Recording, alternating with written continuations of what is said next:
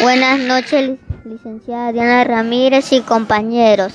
Mi nombre es Jesús Matías Quinchevera de Quinto A y esta noche voy a leer sobre qué es la función de relación. A ver, la función de relación es una de las funciones vitales y gracias a ella los seres vivos tienen la capacidad de obtener información del medio ambiente y de reaccionar ante los cambios que se, se, producen en él o también a nivel interno de los propios organismos. En los siguientes apartados conoceremos qué sistemas intervienen para que ocurra esta función vital para las plantas y los animales. Ahora voy a mencionar sobre la función de relación en los animales.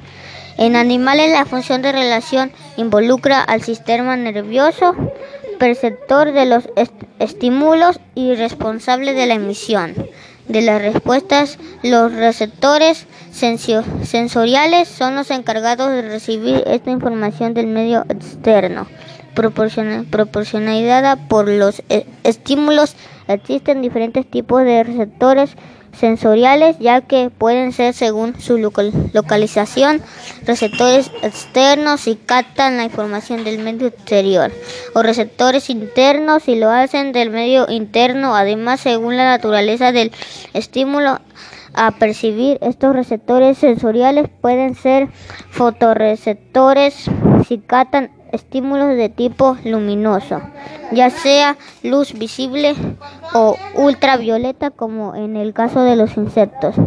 Quimio, quimioreceptores cuyos estímulos son sustancias químicas, por ejemplo, olores o sabores.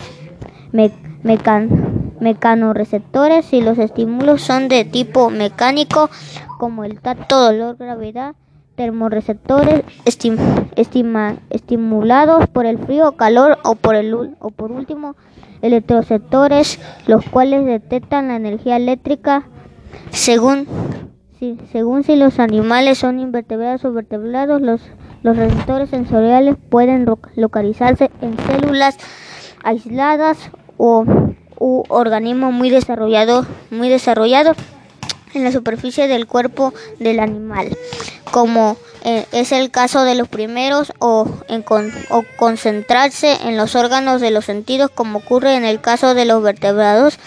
Posteriormente a la recepción de los estímulos por estas estructuras, es importante conocer qué sistemas intervienen en la función de relación de los animales.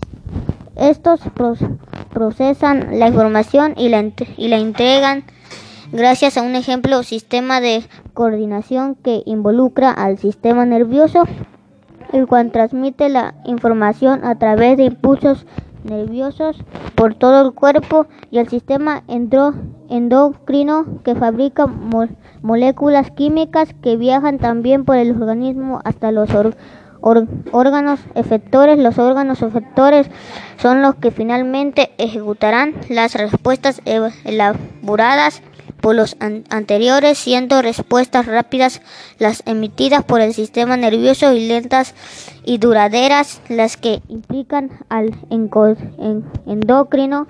Estas respuestas tienen gran importancia en procesos como la nutrición, la locomoción, el crecimiento, la reproducción, la socialización y otras múltiples funciones complejas.